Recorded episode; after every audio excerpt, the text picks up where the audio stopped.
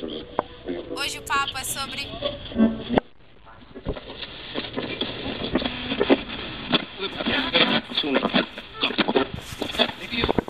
Ei, me escuta! Tá começando agora um episódio do Me Escuta Podcast. Hoje o papo é sobre o que é história. Você sabia que historiador é uma profissão? A lei de número 14.038, de 17 de agosto de 2020, trata sobre a regulamentação da profissão do historiador. Uma luta que vem desde 1983. Isso mesmo, dá para acreditar? São 37 anos, carregando oito tentativas de aprovação no Congresso, tendo como resposta projetos arquivados.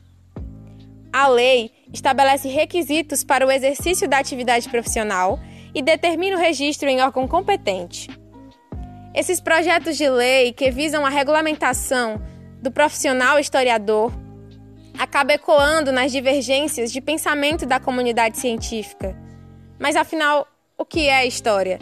Essa discussão reflete diretamente no papo de hoje, em que a definição da história e o papel do historiador passam por constantes provações. Eu sou Maria Cavalcante, sua guia auditiva aqui do Me Escuta Podcast. E agora que vocês já me escutaram, eu vou chamar para essa conversa o meu colega Matheus Sena. Oi, Matheus, tudo bem? Olá, olá Maria, olá todo mundo. Vocês me escutam? Bom, é, eu sou Matheus Sena, eu sou estudante de História da Universidade Estadual do Piauí e eu espero estar contribuindo com essa conversa, né, com esse debate acerca de uma área do conhecimento tão discutida, tão debatida pela história. É... Bom, vamos lá, né? Vamos conversar. Que maravilha! Então vamos começar essa contribuição com o significado epistemológico da palavra história? Bom, primeiro eu começaria pela ideia de que a própria história já é um produto histórico, né? Então, como assim a história já é um produto histórico? A história é uma forma de conhecimento da nossa realidade, né? Da realidade humana. Pegando aqui carona na historiadora Vavi Borges, a história é a história dos homens, né? A história do ser social. Os povos antigos é, se utilizavam de interpretações, visões místicas, né, visões mitológicas, para explicar a sua realidade, o seu contexto, né, o seu surgimento, a sua gênese. Né? Os egípcios, por exemplo, acreditavam, eles cultuavam uma ideia divina, né? uma ideia de vida após morte, né? para além do terreno. Então, o, os gregos também se utilizavam de de narrativas épicas, grandiosas, mitológicas, a ideia de deuses gregos, também como deuses de criação, enfim, a Roma, enfim, os povos antigos eles se utilizavam de visões mitológicas, visões místicas que não podiam estar mais distante da realidade. É, então, só com o desenvolvimento do pensamento humano, do pensamento filosófico, né, começou a surgir é é, é, é, é, germes, germes do pensamento histórico científico, né? Na própria Grécia, na própria Grécia, surgiram pensadores como Tucídides, né, que vai pensar a guerra do Peloponeso. Então, é, os gregos agora estavam começando a olhar para a própria sociedade, é, para polis. O, o, Heródoto também, o Heródoto é outro historiador grego, né, considerado o pai da história por muitos. E aí, com o desenvolvimento da humanidade, o desenvolvimento do pensamento filosófico, né, mais na frente, com a modernidade, com as revoluções sociais, as transformações, é que foram surgindo escolas do pensamento histórico, né, escolas historiográficas, as técnicas científicas foram aflorando. Né. Então, é muito influenciado pelo pensamento grego. A própria, a própria palavra história, ela vem do grego, né? A história é, é, do grego vem no sentido de investigação, de investigar, de procurar, buscar saber. Então, a ciência histórica é aquela que busca o conhecimento, né? O conhecimento social, o conhecimento humano. né, que busca conhecer, busca a trajetória né, da, da humanidade desde o seu surgimento até o presente. Bacana. E através da sua fala, eu acho importante ressaltar que a ideia de que a história estuda o passado, ela está muito marcada na mente das pessoas, né? Então, baseado nisso, eu queria que você me contasse um pouco sobre o que é o tempo histórico, como que ele funciona, como que ele é estudado. Me conta mais. Então, a, o tempo ele é conceito central, né? ele é categoria central no pensamento histórico. É através do tempo, que é a dimensão histórica, né? que você se aproxima, você localiza o objeto que você quer conhecer, né? que você quer estudar historicamente. É, uma história ela precisa de tempo. E aí, para você chegar nesse tempo, para você acessar esse tempo, você se utiliza de técnicas, você se utiliza de conhecimentos, conhecimentos científicos, né? Então, eu posso citar aqui, por exemplo, arqueologia, né? onde eu tenho acesso a, a, a, a materiais de milhares de anos. Eu tenho, por exemplo, a linguística e a escrita, enfim. Eu tenho, por exemplo, a cronologia. A cronologia ela é de fundamental importância, sobretudo cultural. Né? A gente é, utiliza calendários, né? datas para se localizar. É, números, então, é, números, a matemática também vai ser importante. Então, o tempo é essa dimensão usada, utilizada pelo historiador para é, é, se situar, né? situar o seu objeto, se localizar. a gente tem que entender também conceitos como a memória. Né? A memória também utiliza o tempo. A memória que é, ela não é história, e é bom, é bom que fique claro que a memória não é história, mas ela é histórica. E a história vai se utilizar da memória, né? A memória é essa capacidade que o ser social tem em compartilhar lembranças, né? Compartilhar é, vivências, histórias, experiências, relatos, enfim. Mas ela não é história. Ela pode se utilizar da história. A história pode se utilizar dela mas ela propriamente não é história. É, um historiador francês, o, o Jacques Le Goff, ele vai dizer que existem duas histórias, né? que é a história da memória coletiva e a história dos historiadores. Claro que ele está querendo aqui diferenciar a história propriamente dita, que é a ciência histórica, da história da memória coletiva, que não é história. Assim como o mito, né, as, as interpretações místicas elas não são história também. Enfim, a ciência, a história é uma ciência que requer é, é, tempo, né? requer o tempo e o espaço também. Nossa, que legal saber que a nossa memória serve como objeto de estudo para o historiador. Mas voltando à temática central desse episódio, o que é história? É, veja, para essa pergunta a gente vai precisar pedir ajuda a, algumas escolas historiográficas, né, algumas correntes historiográficas. É, por exemplo, o historiador francês né, da escola francesa de análise, o Marc Bloch, ele vai dizer, por exemplo, que a, a história é uma ciência dos homens situada no tempo e no espaço. Né? E aí é, ela é uma ciência que, que procura problematizar né, os episódios históricos, o, o, o, seu objeto de estudo histórico né, vai trabalhar com a ideia de história-problema, por exemplo. Né, então, o, e vai existir também uma interdisciplinaridade, uma interdisciplinaridade própria da época. Né, então, já para os marxistas, a, a, a, a história é a ciência do proletariado, né, a ciência do trabalhador.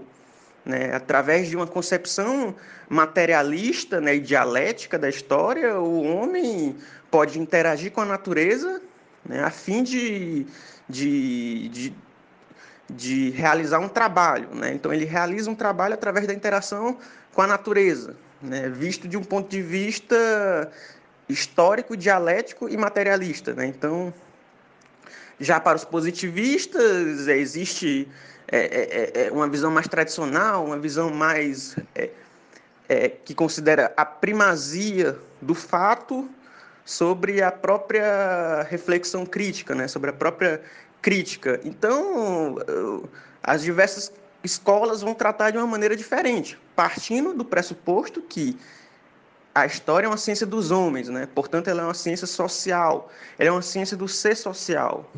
E ela vai tratar do, dos diversos assuntos, temas relacionados à existência humana, né? desde o surgimento no passado até o presente momento. Muito interessante, Matheus. E retomando um pouco a fala que eu trouxe no início do podcast, né, sobre a lei que regulamenta a profissão do historiador e sobre as provações que a definição da história e o historiador passam, é, eu queria que você comentasse um pouco se você acredita que esses atrasos atribuídos ao historiador e à história, esses estereótipos, são causas e efeito do senso comum? Veja, existe esse problema do senso comum, mas o, o senso comum ele é parte de um problema muito maior, né? que é a desvalorização da ciência, né? a desvalorização da produção científica. Né? Da, e aí é, existe um movimento negacionista universal que vai negar é, negar ao povo o direito de fazer a sua própria história, né? de produzir a sua própria história. Então, o historiador ele não vai ficar de fora desse processo. O historiador, enquanto cientista, ele também vai sofrer as consequências dessa negação. Né? Então, é preciso que o próprio historiador conheça a sua situação histórica, né?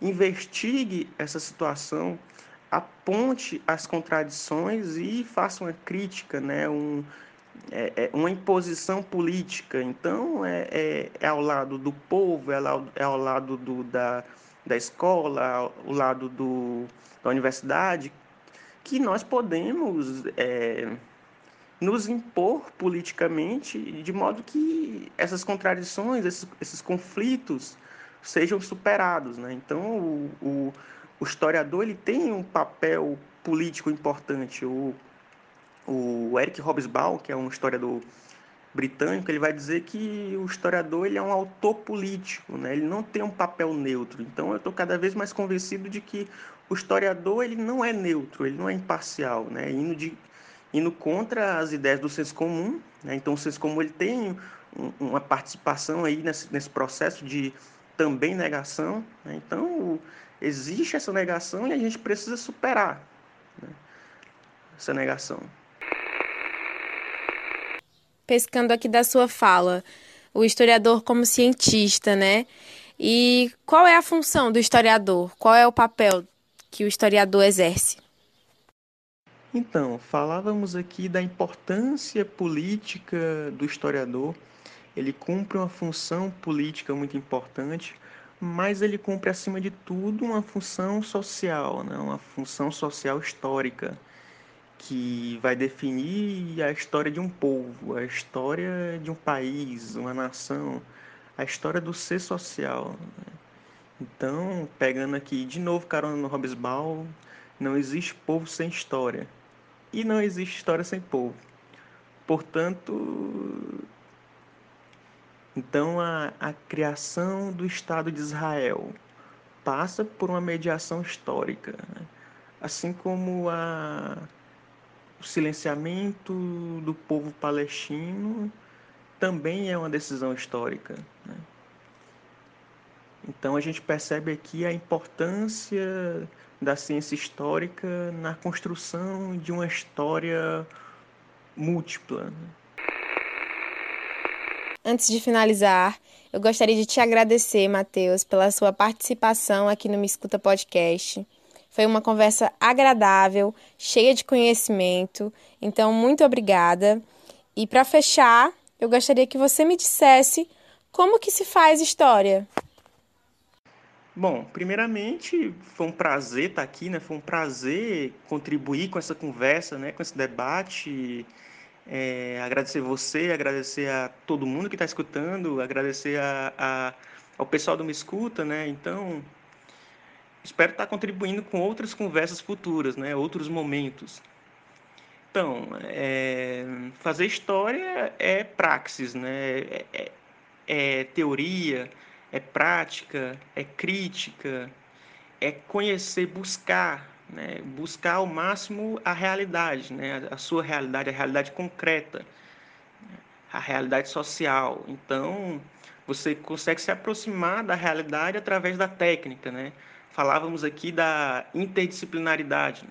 falávamos aqui da, das técnicas científicas, das diversas ciências no plural, né? a, a cronologia, a geologia, a geografia, enfim, é através da técnica que você se aproxima da realidade, né? Então, é preciso técnica, é preciso também crítica, né? Então, você vai criticar a sua própria história, você vai criticar a história de outro historiador, né? Então, você vai ter a sua história verificada pelos seus pares, né? Pelos seus semelhantes. Então, fazer história crítica também, fazer uma reflexão, Falávamos aqui do papel político, social do historiador. Então, fazer história é fazer política, né? é você conhecer a política. Né? Então, fazer história é construir a trajetória humana, né? desde o seu surgimento até agora, né? até o presente. Construir o conhecimento do ser social. Então, é mais ou menos isso, né? Então, espero ter contribuído, espero ter ajudado. Espero que as pessoas, depois de, de me escutar, tenham se interessado um pouco mais né, pela história, pelo menos um pouco mais pela história. E, e eu fico por aqui.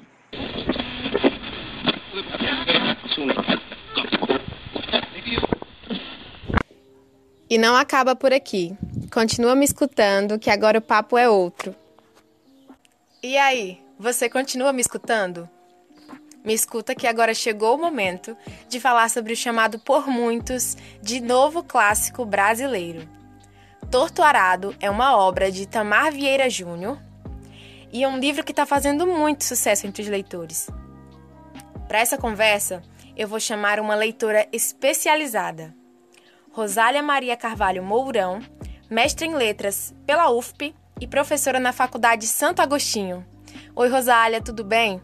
Oi, Vitória, é um prazer participar do podcast de vocês, né? E aí, vamos começar? Começando pelo autor do momento. Rosália, quem é o Itamar Vieira Júnior? Vamos falar um pouquinho aqui do a, autor do momento, que é o Itamar Vieira Júnior. Ele nasceu em Salvador, em 1979, é, ele é formado, graduado, mestrado e doutorado em geografia. Ele foi um dos primeiros estudantes a receber a Bolsa Milton Santos, que é uma bolsa que é dada para estudantes pobres, carentes, que para conseguirem conciliar os seus estudos pela dificuldade financeira, eles têm a, a universidade. Então, ele foi o primeiro a, a ter essa bolsa e ele conseguiu se formar, né? publicou em 2012 o livro de contos dias e em 2017 a Oração do Carrasco, que também é um livro de contos. Né? E a partir daí ele continuou publicando é, em jornais, revistas, artigos científicos pela própria, própria mas só em 2020 ele teve o destaque que teve com Torto Arado. Entendi. Então, me conta mais sobre como o Torto Arado ganhou esse destaque todo. É, ele teve um destaque porque ele não tinha, na época, como publicar, é, falta mesmo de dificuldade financeira, e ele submeteu o Torto Arado a, a um prêmio né, literário, que é o Prêmio Leia, em Portugal, e ele ficou em primeiro lugar. Recebeu 100 mil, 100 mil euros. Isso e a partir daí ele foi publicado em Portugal, foi bastante lido. Como... E a partir daí uma editora brasileira comprou os direitos autorais, a Todavia, foi publicado por uma grande editora brasileira, foi submetido ao prêmio Jabuti e ao prêmio Oceanos, também que são dois grandes prêmios literários aqui no Brasil, e ele ganhou esses dois prêmios. E a partir daí, como ele falou, um leitor vai indicando para o outro, vão sendo feitos podcasts como esse, é, entrevistas, e terminou que ele ganhou um grande destaque, não só os prêmios literários e se tornou um livro bastante lido em 2020 e agora em 2021. É sempre bom trazer aquela curiosidade de onde vem o livro, de onde que saiu essa obra. E eu queria que você me contasse um pouco mais quais foram os caminhos trilhados pelo Itamar até ele chegar em Tortuarado. É, essa questão da, de onde surge né, a, a, criação literária de uma obra é bem interessante, realmente. Ele disse que essa obra surgiu na, na, na cabeça dele quando ele tinha 16 anos, que ele pensou né, em uma história que tivesse duas irmãs, né, e que tivesse a relação dessas duas irmãs com a terra e com o pai delas.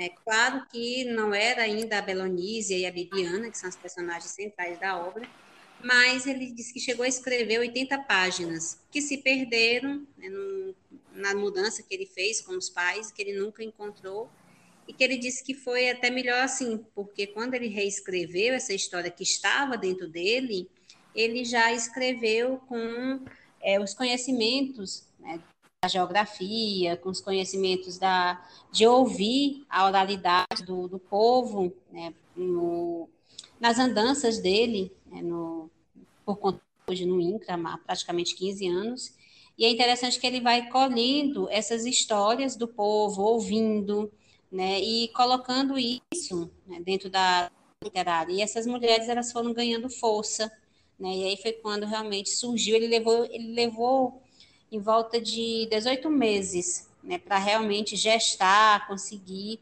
fazer o torturado, revisão, passar por amigos leitores, né, para ver se tinha realmente condição de fazer uma, uma obra densa, como ela é. E do que se trata essa narrativa densa?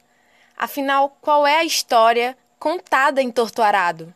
A narrativa do Torturado, ela, a meu ver, ela fala muito da desigualdade social relacionada à terra porque é, até pelo tempo que a gente tem hoje, é, Vitória, pela questão da tecnologia, a gente esquece muitas vezes que nós temos um Brasil rural e um Brasil que é esquecido. Então, lá ele coloca, por exemplo, a questão de, dos moradores é, de viverem em terras que não são deles, né, tem um dono da terra e eles vivem em forma de servidão, em que eles trabalham durante alguns dias para o dono da terra e outros para a terra, para eles né? aquela, aquela agricultura mesmo familiar, de subsistência, né? mas boa parte fica, o grosso realmente da produção agrária fica para o dono da terra. Né? E assim, essa desigualdade é tão grande que eles não têm direito a uma moradia digna, eles não podem fazer uma casa de alvenaria, porque eles não podem ficar muito tempo, e mesmo os que ficam lá muito tempo, ficam com várias restrições. Muitas vezes você cria os seus filhos naquela terra, 30, 40 anos morando naquela terra que não é sua, né, como vai acontecer, e quando, é, por exemplo, acontece do dono vender a terra, é, essas pessoas são expulsas né, dos locais em que elas moraram, é, fala muito dessa questão da desigualdade social em relação a, a que eles não conseguem realmente ter, muitas vezes, o mínimo para subsistência, né, sem falar da, de outros temas que são é, colocados esporadicamente na obra, como a violência contra a mulher, né, na mulher do campo, que muitas vezes não tem é, como revidar isso, ela acredita que aquilo é normal, que sempre foi assim, que ela tem que ter uma submissão, embora as mulheres da obra sejam mulheres extremamente fortes. Como você disse, a obra é repleta de mulheres fortes. E como nós duas bem sabemos, ser mulher é sinônimo de força. Me conta mais sobre essas mulheres fortes da obra do Itamar. Tem várias protagonistas, tem a, a Dona Ana, tem principalmente, eu elegeria a Bibiana e a Belonise, né, que são as irmãs, que a partir delas é que ele pensa histórias, e também tem uma entidade, que é a encantada Santa Rita Pescadeira, né, que é bem interessante, é um resgate que ele faz né, nessa questão da, da fé, mas a, a e a Bibiana, elas têm uma força, a narrativa se dá delas, né, da, da visão delas, né, dessas duas irmãs, que começa a obra com uma tragédia familiar envolvendo as duas, né, e que essa tragédia familiar termina fazendo com que elas se tornem mais fortes, mais unidas, né? Que ao longo da obra a gente vai percebendo essa força, essa, essa força da mulher nordestina, da mulher do campo, que é, é bem é, bem exemplificada dentro da obra.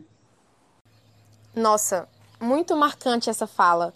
Me deixa com mais vontade de ler, porque era realmente a intenção do Itamar fazer com que nós mulheres nos identificássemos com essas personagens, mulheres fortes e me deixa mais encantada pela obra. Então, eu quero saber de você, Rosália. Me conta qual a parte do livro que você elege a sua favorita. Eita, fica difícil porque tem muitas, mas tem um, um, uma, uma fala, né, que até porque a gente saiu agora né, da questão do Dia do Trabalho, que foi dia primeiro, primeiro de maio, tem uma citação, é, Vitória, que eu gosto muito, que é meu povo seguiu rumando de um canto para outro, procurando trabalho, buscando terra e morada, um lugar onde pudesse plantar e colher, onde tivesse uma tapera para chamar de casa.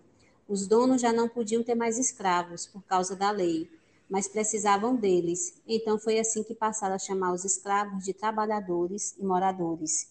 Eu acho essa passagem da obra assim perfeita, né? Para resumir, de certa forma, o torturado, porque vai falar dessa servidão, dessa escravidão que não tem mais o nome de escravidão, mas em que você trabalha muito e que você não é remunerado por isso. Então, assim, a passagem que eu destacaria seria essa. Agora, para convencer aqueles que ainda não se deram por vencidos, por que Torturado deve ser lido? A Torturada ele deve ser lido não só porque ele é o livro do momento, né, dessa questão do best-seller, não, não por isso, mas porque ele fala de um Brasil que a gente esqueceu que existe, né, que é esse Brasil rural, ainda mais quando você está dentro de uma bolha, a gente está muito envolvido com essa questão da tecnologia, né, agora com a questão da pandemia, questão de home office, e a gente esquece que existem pessoas que não têm acesso ao mínimo, né? Que tem, nós temos um Brasil rural em que essa desigualdade social ela está muito nítida, né? da pessoa não ter direito a ter uma casa, não ter direito a ter um alimento digno, né? de não ter direito à, à saúde, à educação. Então, por exemplo, tem uma passagem da obra que fala dessa questão do acesso dos trabalhadores à educação, né? que isso não é algo que seja tão acessível, né? Se não é acessível agora na pandemia, no sertão nordestino, no sertão do recôncavo baiano. Né? Então, essa questão dos direitos fundamentais né, que a Constituição de 1988 dá e que, infelizmente, não é assegurada a todo cidadão brasileiro. Para fechar com chave de ouro a nossa conversa, eu ainda tenho uma pergunta. Mas de antemão, eu gostaria de te agradecer, Rosália. Obrigada pela sua disponibilidade e por essa conversa maravilhosa tenha a certeza de que eu, a equipe do Me Escuta Podcast e todos os nossos ouvintes estamos muito felizes em te escutar e pretendemos te escutar outras vezes. Então seja bem-vinda e sinta-se abraçada pelo projeto. Retomando a pergunta, se você encontrasse com o Itamar, qual seria a pergunta que você faria para ele? Eita, tanta coisa para perguntar, né, Vitória? Mas assim, uma da, das reportagens que eu vi, é, eu vi que ele queria fazer uma trilogia sobre a obra. Né? E eu, a pergunta seria: o porquê de uma trilogia? Porque para mim essa obra é, já basta. É uma obra que eu achei ela muito densa, completa, que não precisaria né, de outras obras. E o que seria essa trilogia? O porquê de uma trilogia a respeito disso? Claro que ele deve ter muita coisa para contar dessas dessa vivência dele direta com, com o campo, né, no trabalho que ele desenvolve no INCRA, é, indo para assentamento e tudo, mas o porquê dele fazer uma trilogia a, a respeito disso. Então, seria essa a, a pergunta. E, Vitória, eu é que tenho que, a, que agradecer né, por participar desse podcast, Me Escuta. Espero realmente que vocês leiam a obra, né, uma obra que vale a pena, ainda mais para não só para os alunos de história, como os alunos de letras, de filosofia. É, dá para tirar umas discussões muito interessantes dessa obra, né, que espero que vocês gostem tanto quanto eu e outros leitores. Obrigada. É isso aí. Obrigada por nos escutar. E agora, o Me Escuta Podcast também quer escutar vocês. Manda um DM no Instagram Me Escuta Podcast ou um e-mail no meescutapodcast.gmail.com. O sangue, o sangue da sanguessuga é o nosso. Um cego é cego, mas enxerga muito bem. No frenesi das guerrilhas, ele bebe o sangue de cada revolucionário até a última gota. As traças comeram toda a roupa de minha mãe e agora ela vive nua. Minha avó morreu de leptospirose, meu avô morreu de cansaço. Não corre, camarada, não corre. Os tubarões querem afundar o nosso navio e sufocar os marinheiros no submarino, mas ficaremos aqui. Até as dunas no fim do mundo.